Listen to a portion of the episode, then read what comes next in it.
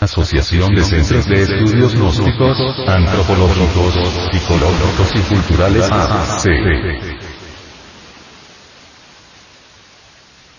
Conversatorio en el Centro Reyuna. Gaya. Santa Marta. El centro intelectual dividido. En una parte positiva y otra negativa. En el estudio del trabajo y de la vida.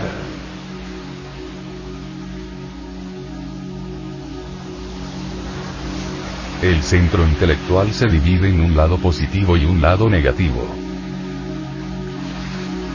¿Cuál es la función de la parte negativa del centro intelectual? En general, su función es pensar no, es negar. La función de la parte positiva del centro intelectual es pensar sí, es afirmar. Sin una parte negativa en el centro intelectual, sería imposible pensar. ¿Qué es el pensamiento? La primera definición ofrecida por la psicología de las escuelas tibetanas nos dice que pensar es comparar. Es comparar una cosa con otra, una proposición con otra, etc. Pero si un hombre solo tiene como instrumento de pensamiento la afirmación o sí, la comparación no es posible. La comparación requiere una calidad, o una elección entre dos cosas, a una de las cuales se dice sí y a la otra no. Todas las preguntas que hacemos empezando con por qué que se distinguen de las que empiezan con cómo, significan que buscamos la razón de algo. Y todo razonamiento implica comparación y elección, es decir, escoger esto y rechazar aquello. Y sería imposible elegir o rechazar si no hubiera en el centro intelectual poderes gemelos, a saber, el poder de afirmación y el poder de negación. Ahora bien, las dos partes del centro deberían ser capaces de trabajar juntas, de un modo parecido a las dos hojas de las tijeras, que actúan una contra la otra. Es decir, un hombre debería ser capaz de ver lo que afirma, así como lo que niega, sea cual fuere lo que piensa sobre este particular, y mantenerlos juntos, y entre los dos lados opuestos encontrar un sendero para sus pensamientos, porque todo pensamiento legítimo lleva a alguna dirección en la psique, y debería llevarlo a algún nuevo lugar en la mente y no siguiendo los senderos que llevan a los antiguos lugares donde se estuvo antes y a los que se llega en realidad sin necesidad de pensar sino mediante las asociaciones habituales. Hablamos del pensamiento genuino que requiere un esfuerzo y es algo que la gente rara vez hace. Como lo habrán oído decir, en este trabajo se aconseja a todos que hagan funcionar el cerebro una vez cada día, y esto significa un verdadero esfuerzo de pensamiento. Lo que llamamos comúnmente pensamiento es un mero automático fluir de asociaciones, una fuga de ideas vagas y recuerdos y frases interrumpidos por un ocasional esfuerzo para recordar alguna cosa tal como lo que tenemos que comprar o a dónde tenemos que ir hoy. Cuando el centro intelectual está trabajando en su totalidad, todas las partes diferentes y divisiones y subdivisiones se ubican en su orden exacto y desempeñan sus funciones correctas, pero esto rara vez sucede. El centro íntegro rara vez se enciende en su totalidad por regla general solo trabajan las pequeñas partes y subdivisiones, es decir, trabajan a baja presión, con solo pequeñas partes que se encienden, y de este modo no pueden ocuparse de pensamientos e ideas que exigen la actividad del centro en su totalidad. Y entonces, la gente por lo general no sabe qué pensar. Ahora, este sistema con todas sus ideas y principios, con sus inmensos fundamentos y sus detalles prácticos, de hecho, la enseñanza íntegra, es un sistema orgánico coherente construido para que un hombre sepa pensar. Le enseña a pensar y le da algo mediante lo cual pueda desarrollar su propio pensamiento. Porque algunas de las ideas son fáciles de captar en pequeña escala, otras son más difíciles en escala más grande, y a veces se tarda mucho tiempo en ver la conexión que hay entre ellas, pero el centro intelectual en su totalidad, con todas sus partes, grandes y pequeñas, es eventualmente necesario para mantener el sistema unido en su orden correcto de modo que pueda trabajar acertadamente y transmitir la fuerza como un todo organizado y viviente. Esta no es solo una cuestión de memoria, porque la memoria, ante todo, es una función de la división mecánica formatoria del centro intelectual, que registra, y esta parte no es suficiente para comprender plenamente las ideas de la enseñanza. Es también una cuestión de valoración y beber y saborear su verdad. Mismo tiempo, a menos que este sistema quede registrado apropiadamente en un hombre no puede desarrollarse y crecer correctamente en él y transmitir las vibraciones de los centros superiores. Es preciso comprender que no hay fuerza en el trabajo mismo si se lo toma como palabras y diagramas, sino en lo que el trabajo transmite al ser voluntariamente comprendido porque cuando se comprende el trabajo, entonces se forma algo en el hombre que antes no poseía y este instrumento, por así decir, que se ha formado en él, puede responder a influencias de las cuales antes no tenía conciencia. Y son esas influencias las que modifican, cambian y eventualmente transforman al hombre. Verán, por lo tanto, cuán importante es mantener el trabajo vivo en uno mismo y oír sus ideas repetidas una y otra vez, y pensarlas y repensarlas una y otra vez y tratar de actuar según ellas. Porque si el trabajo muere en una persona debido a la presión abrumadora de la vida y sus exigencias diarias, será difícil despertarlo otra vez. La gente cae fácilmente en el sueño y se necesitan mucho tiempo, estudio, esfuerzos y sacrificios antes que el trabajo pueda llegar a ser bastante fuerte en un hombre como para que se mantenga vivo por sí mismo. Por eso la gente debe mantenerse en contacto con las personas capaces de mantenerlo vivo y cuya tarea consiste en hacerlo así. Ahora ocupémonos del pensamiento negativo. El pensamiento negativo tiene lugar en un hombre cuando piensa siempre o casi siempre con el lado negativo del centro intelectual. Si un hombre empieza a pensar, digamos en este trabajo, desde el lado negativo del centro intelectual y permite que este lado prosiga su actividad sin confrontación alguna, llegará seguramente a una negación del trabajo, porque el lado negativo solo puede asociar las cosas en la forma de una creciente negación. Por lo tanto el resultado final será no. Este pensamiento negativo, acerca de los temas a que se refiere el trabajo, es muy común hoy, pero con el fin de prosperar se debe descartar, rechazar o menospreciar todo cuanto no está de acuerdo con el trabajo. El pensamiento negativo adopta muchas formas según las diferentes personas.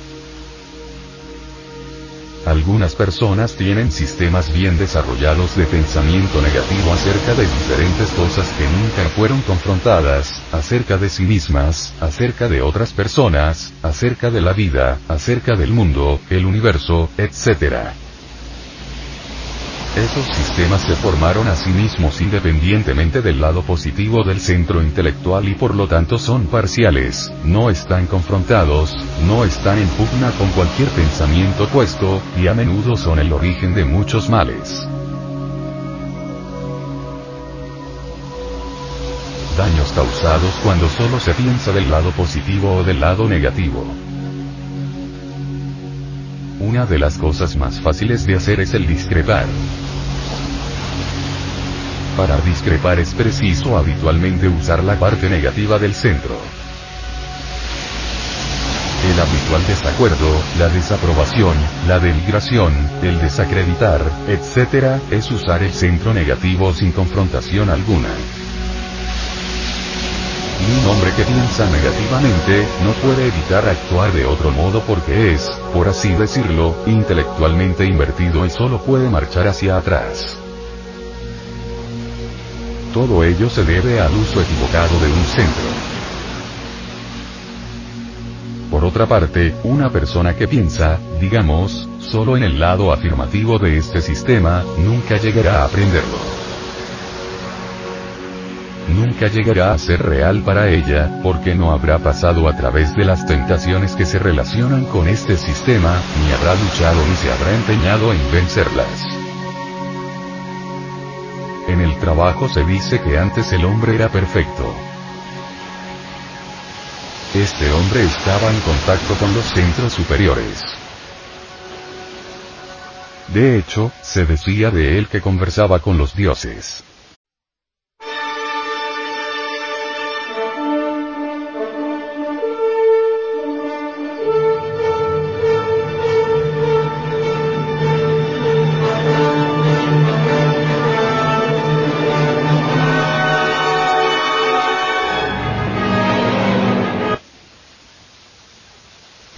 Débil, porque, al no haber nunca negado y haber siempre afirmado, no sabía cómo enfrentarse con la negativa. Por eso le fue tan fácil caer de su elevada posición, porque carecía de fuerza de pensamiento y de comprensión de sí. Ahora tiene que buscar su camino para regresar al lugar donde antes estaba, empleando el poder de la negación para que lo ayude.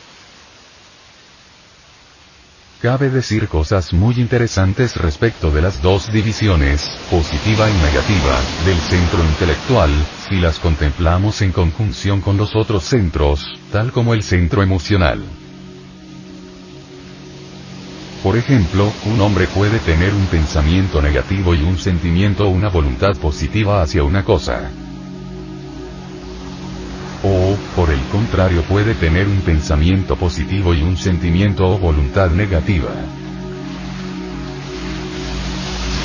Con el fin de ilustrarlo, este ejemplo tomado de los evangelios nos será útil para reflexionar sobre este particular. Un hombre tenía dos hijos, y acercándose al primero, le dijo, Hijo, veo ya trabajar en mi viña. Respondiendo él, dijo, no quiero. Pero después, arrepentido, fue.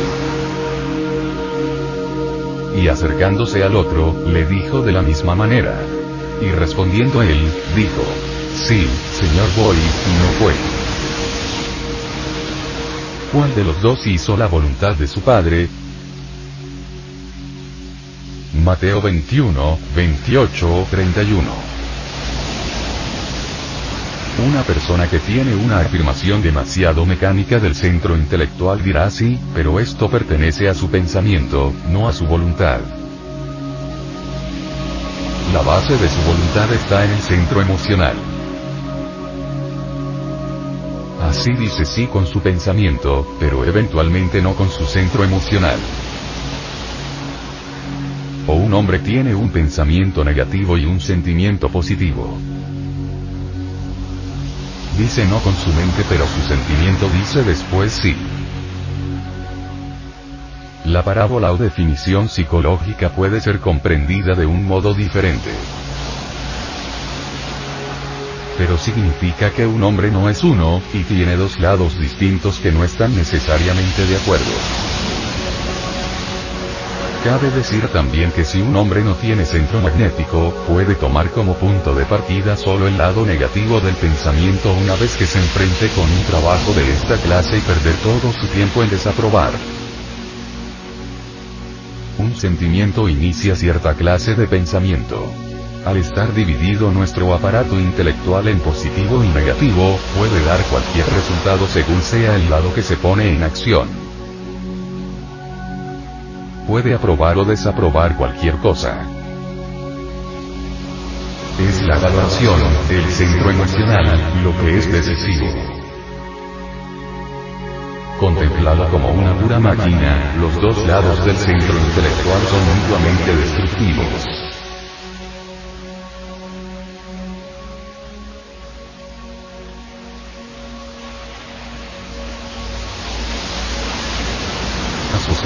Centros de Estudios Gnósticos, Antropológicos, Psicológicos y Culturales AC.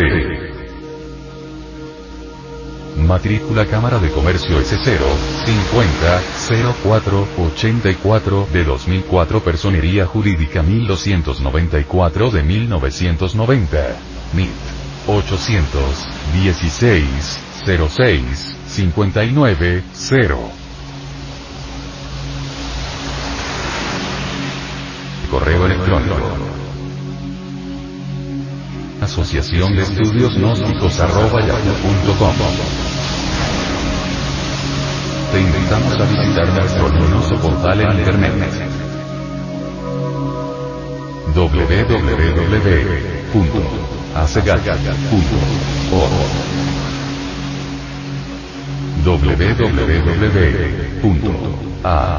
www.acegap.org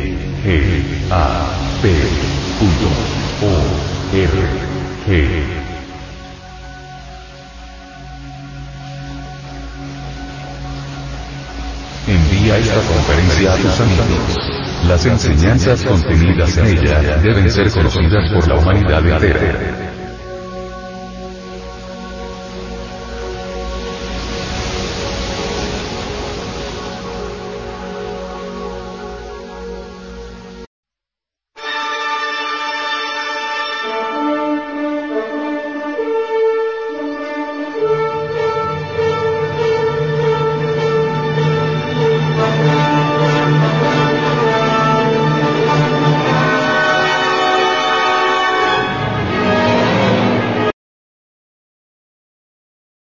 Clásicos de la literatura universal. Libro. La Odisea. Autor. Homero. Página. 49. Y se sumergió el dios y al punto llegaron al famoso bosquecillo sagrado de Atenea, donde se sentó el divino Ulises. Y se puso a invocar a la hija del gran Zeus. Escúchame, hija de Zeus, portador de égida, a Tritona, escúchame en este momento, ya que antes no me escuchaste cuando sufrí naufragio,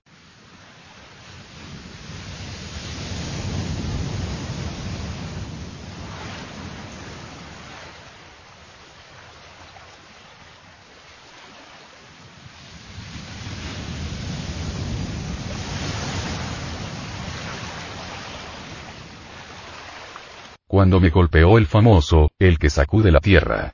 Concédeme llegar a la tierra de los feacios como amigo y digno de lástima. Así dijo suplicando y le escuchó Palas Atenea. Pero no le salió al encuentro, pues respetaba al hermano de su padre que mantenía su cólera violenta contra Ulises, semejante a un dios, hasta que llegara a su patria. Canto séptimo. Ulises en el palacio de Alcino. Y mientras así rogaba el sufridor, el divino Ulises, el vigor de las mulas llevaba a la doncella a la ciudad. Cuando al fin llegó a la famosa morada de su padre, se detuvo ante las puertas y la rodearon sus hermanos, semejantes a los inmortales, quienes desuncieron las mulas del carro y llevaron adentro las ropas. Ella se dirigió a su habitación y le encendió fuego una anciana de Pira SC1, la camarera Eurimedusa, a la que trajeron desde Apira las curvadas naves. Se la habían elegido al sino como recompensa, porque reinaba sobre todos los feacios y el pueblo lo escuchaba como a un dios. Ella fue quien crió a Nausicaa, la de blancos brazos, en el Megaron. Ella le avivaba el fuego y le preparaba la cena SC2. Entonces Ulises se dispuso a marchar a la ciudad, y Atenea, siempre preocupada por Ulises, derramó en torno suyo una gran nube, no fuera que alguno de los magnánimos feacios, saliéndole al encuentro, le molestara de palabra y le preguntara quién era con que cuando estaba ya a punto de penetrar en la agradable ciudad, le salió al encuentro la diosa Atenea, de ojos brillantes, tomando la apariencia de una niña pequeña con un cántaro, y se detuvo delante de él, y le preguntó luego el divino Ulises.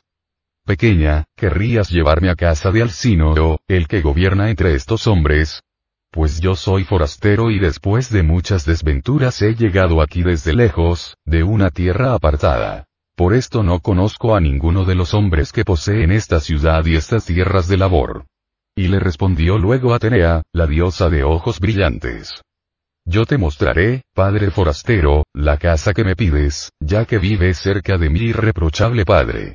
Anda, ven en silencio y te mostraré el camino, pero no mires ni preguntes a ninguno de los hombres, pues no soportan con agrado a los forasteros ni agasajan con gusto al que llega de otra parte. Confiados en sus rápidas naves surcan el gran abismo del mar, pues así se lo ha encomendado el que sacude la tierra, y sus naves son tan ligeras como las alas o como el pensamiento.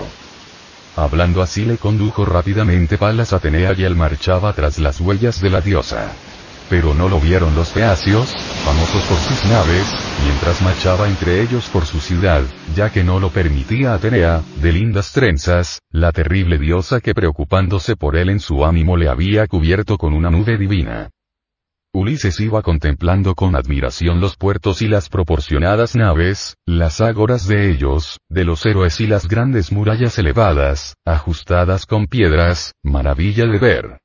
Y cuando al fin llegó a la famosa morada del rey, Atenea, de ojos brillantes, comenzó a hablar. Ese es, padre forastero, el palacio que me pedías que te mostrara. Encontrarás a los reyes, vástagos de Zeus, celebrando un banquete. Tú pasa adentro y no te turbes en tu ánimo, pues un hombre con arrojo resulta ser el mejor en toda acción, aunque llegue de otra tierra. Primero encontrarás a la reina en el Megaron. Su nombre es Arete y desciende de los mismos padres que engendraron a Alcínoo.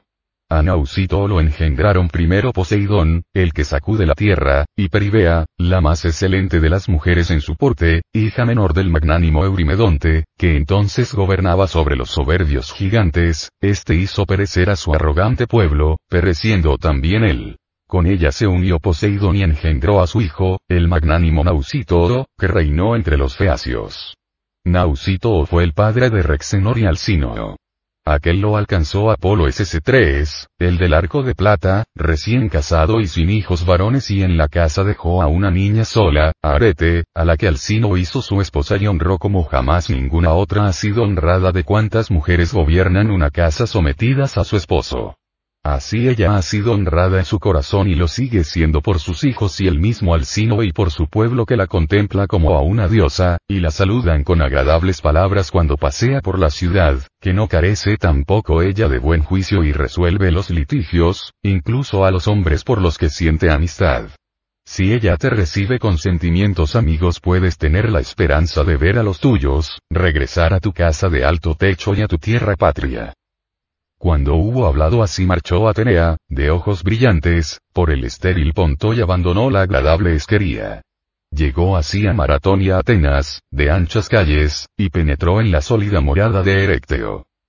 Entretanto, Ulises caminaba hacia la famosa morada de Alcínoo, y su corazón removía diversos pensamientos cuando se detuvo antes de alcanzar el broncíneo umbral pues hay un resplandor como de solo de luna en el elevado palacio del magnánimo Alcino SC4. A ambos lados se extienden muros de bronce desde el umbral hasta el fondo y en su torno un azulado friso. Puertas de oro cierran por dentro la sólida estancia. Las jambas sobre el umbral son de plata y de plata el dintel, y el tirador, de oro. A uno y otro lado de la puerta había perros de oro y plata que había esculpido Hefesto con la habilidad de su mente para custodiar la morada del magnánimo Alcino o perros que son inmortales y no envejecen nunca. A lo largo de la pared y a ambos lados, desde el umbral hasta el fondo, había tronos cubiertos por ropajes hábilmente tejidos, obra de mujeres. En ellos se sentaban los señores feacios mientras bebían y comían. Y los ocupaban constantemente.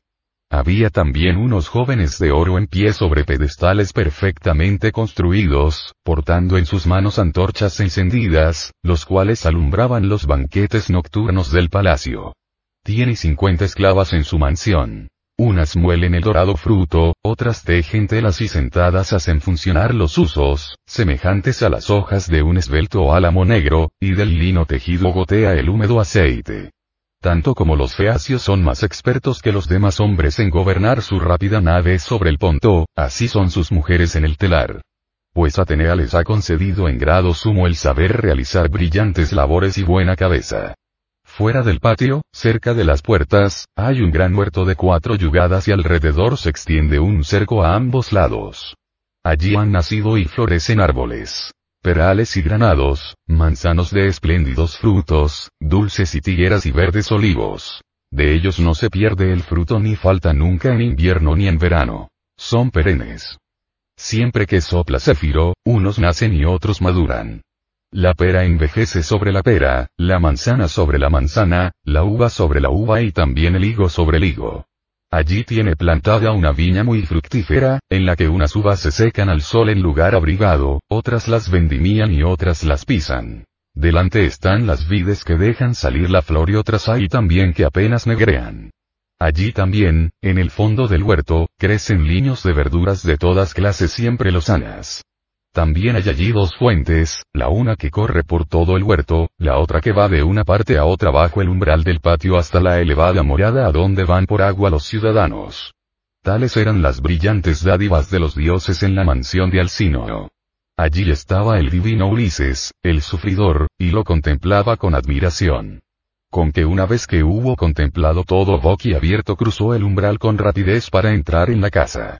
Y encontró a los jefes y señores de los feacios que hacían libación con sus copas al vigilante Argifonte, a quien solían ofrecer libación en último lugar, cuando ya sentían necesidad del lecho. Así que el sufridor, el divino Ulises, echó a andar por la casa envuelto en la espesa niebla que le había derramado Atenea, hasta que llegó ante Arete y el rey Alcino. Abrazó Ulises las rodillas de Arete y entonces, por fin, se disipó la divina nube. Quedaron todos en silencio al ver a un hombre en el palacio y se llenaron de asombro al contemplarle. Y Ulises suplicaba de esta guisa. Arete, hija de Rexenor, semejante a un inmortal, me he llegado a tu esposo, a tus rodillas y ante estos tus invitados, después de sufrir muchas desventuras. Ojalá los dioses concedan a estos vivir en la abundancia. Que cada uno pueda legar a sus hijos los bienes de su hacienda y las prerrogativas que les ha concedido el pueblo. En cuanto a mí, proporcionadme escolta para llegar rápidamente a mi patria. Pues ya hace tiempo que padezco pesares lejos de los míos. Así diciendo se sentó entre las cenizas junto al fuego del hogar. Todos ellos permanecían inmóviles en silencio. Al fin tomó la palabra un anciano héroe, Equineo, que era el más anciano entre los feacios y sobresalía por su palabra, pues era conocedor de muchas y antiguas cosas. Este les habló y dijo con sentimientos de amistad. Alcino, no me parece lo mejor, ni está bien, que el huésped permanezca sentado en el suelo entre las cenizas del hogar. Estos permanecen callados esperando únicamente tu palabra. Anda, haz que se levante y siéntalo en un trono de clavos de plata. Ordena también a los heraldos que mezclen vino para que hagamos libaciones a Zeus, el que goza con el rayo,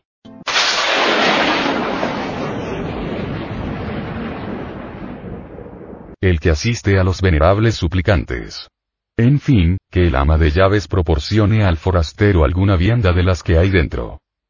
Cuando hubo escuchado esto, la sagrada fuerza de Alcino SC5 haciendo de la mano a Ulises, prudente y hábil en astucias, lo hizo levantar del hogar y lo asentó en su brillante trono, después de haber levantado a su hijo, al valeroso Laudamante, que solía sentarse a su lado y al que sobre todos quería.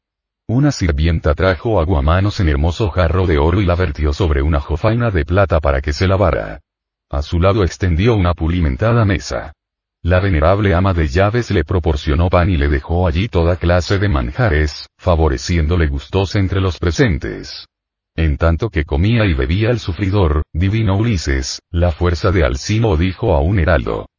Pontono, mezcla vino en la crátera y repártelo a todos en la casa para que ofrezcamos libaciones a Zeus, el que goza con el rayo.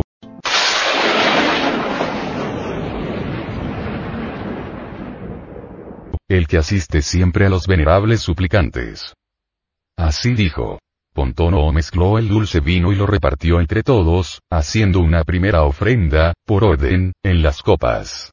Una vez que hicieron las libaciones y bebieron cuanto quiso su ánimo, habló entre ellos Alcino y dijo. Escuchadme, jefes y señores de los feacios, para que os diga lo que mi corazón me ordena en el pecho. Dad ahora fin al banquete y marchad a acostaros a vuestra casa. Y a la aurora, después de convocar al mayor número de ancianos, ofreceremos hospitalidad al forastero, haremos hermosos sacrificios a los dioses y después trataremos de su escolta para que el forastero alcance su tierra patria sin fatiga ni esfuerzo con nuestra escolta, la que recibirá contento, por muy lejana que sea, y para que no sufra ningún daño antes de desembarcar en su tierra. Una vez allí sufrirá cuantas desventuras le tejieron con el hilo en su nacimiento, cuando lo parió su madre, la Isa SC6 y las graves hilanderas. Pero si fuera uno de los inmortales que ha venido desde el cielo, alguna otra cosa nos preparan los dioses, pues hasta ahora siempre se nos han mostrado a las claras, cuando les ofrecemos magníficas hecatombes y participan con nosotros del banquete sentados allí donde nos sentamos nosotros. Y si algún caminante solitario se topa con ellos, no se le ocultan, y es que somos semejantes a ellos tanto como los cíclopes y la salvaje raza de los gigantes. Y le respondió y dijo el muy astuto Ulises. Alcino, deja de preocuparte por esto, que yo en verdad en nada me asemejo a los inmortales que poseen el ancho cielo, ni en continente ni en porte, sino a los mortales hombres quien vosotros sepáis que ha soportado más desventuras entre los hombres mortales, a este podría yo igualarme en pesares. Y todavía podría contar desgracias mucho mayores, todas cuantas soporte por la voluntad de los dioses. Pero dejadme cenar, por más angustiado que yo esté, pues no hay cosa más inoportuna que el maldito estómago que nos incita por fuerza a acordarnos de él, y aun al que está muy afligido y con un gran pesar en las mientes, como yo ahora tengo el mío, lo fuerza a comer y beber. También a mí me hace olvidar todos los males, que he padecido. Y me ordena llenarlo. Vosotros, en cuanto apunte la aurora, apresuraos a dejarme a mí, desgraciado, en mi tierra patria, a pesar de lo que he sufrido. Que me abandone la vida una vez que haya visto mi hacienda, mis siervos y mi gran morada de elevado techo. Así dijo. Todos aprobaron sus palabras y aconsejaban dar escolta al forastero, ya que había hablado como le correspondía. Una vez que hicieron las libaciones y bebieron cuanto su ánimo quiso, cada uno marchó a su casa para acostarse. Así que quedó solo en el Megaron el divino Ulises y a su lado se sentaron Arete y Alcino, semejante a un dios. Las siervas se llevaron los útiles del banquete. Y Arete, de blancos brazos, comenzó a hablar, pues, al verlos, reconoció el manto, la túnica y los hermosos ropajes que ella misma había tejido con sus siervas. Y le habló y le dijo aladas palabras. Huésped, seré yo la primera en preguntarte. ¿Quién eres? ¿De dónde vienes? ¿Quién te dio esos vestidos? ¿No dices que has llegado aquí después de andar errante por el Ponto? Y le respondió y dijo el muy astuto Ulises. Es doloroso, reina, que enumere uno a uno mis padecimientos SC7, que los dioses celestes me han otorgado muchos pero con todo te contestaré a lo que me preguntas e inquieres. Lejos, en el mar, está la isla de Ojigia, donde vive la hija de Atlante, la engañosa Calipso de lindas trenzas, terrible diosa.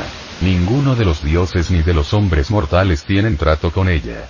Solo a mí, desventurado, me llevó como espedundemón después que Zeus, empujando mi rápida nave, la incendió con un brillante rayo en medio del ponto rojo como el vino.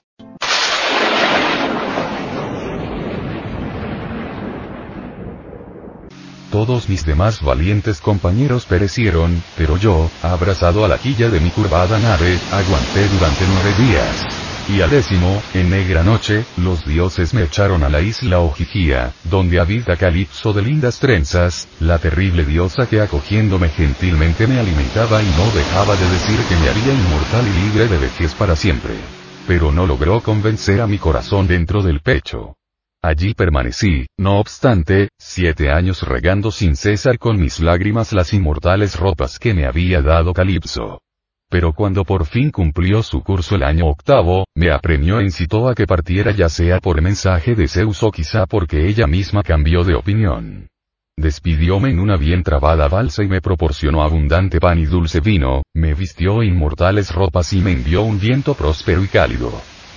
Diecisiete días navegué por el Ponto, hasta que decimoctavo aparecieron las sombrías montañas de vuestras tierras. Con que se me alegró el corazón, desdichado de mí. pues aún había de verme envuelto en la incesante aflicción que me proporcionó Poseidón, el que sacude la tierra, quien impulsando los vientos me cerró el camino, sacudió el mar infinito y el oleaje no permitía que yo, mientras gemía incesamente, avanzara en mi balsa. Después la destruyó la tempestad.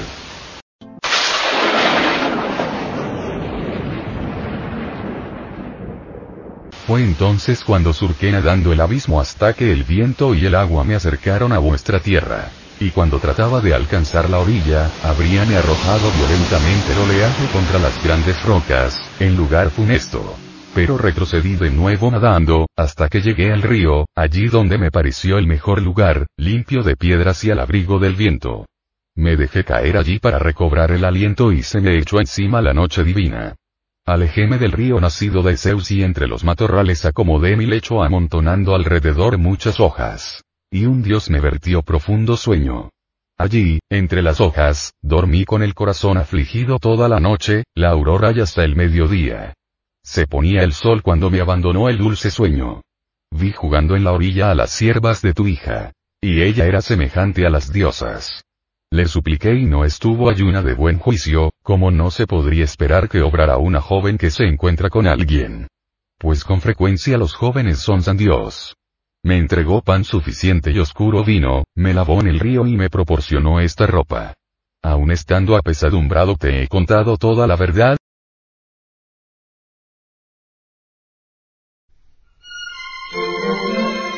Asociación de Centros de Estudios Gnósticos, Antropológicos, Psicológicos y Culturales AC.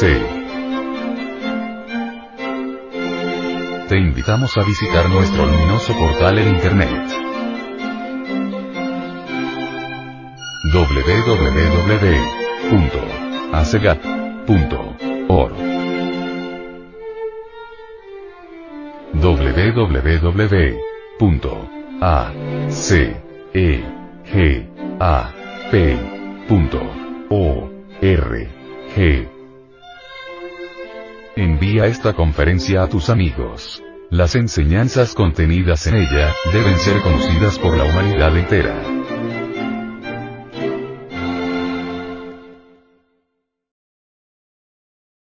Lectura en movimiento. Difusión sin fronteras.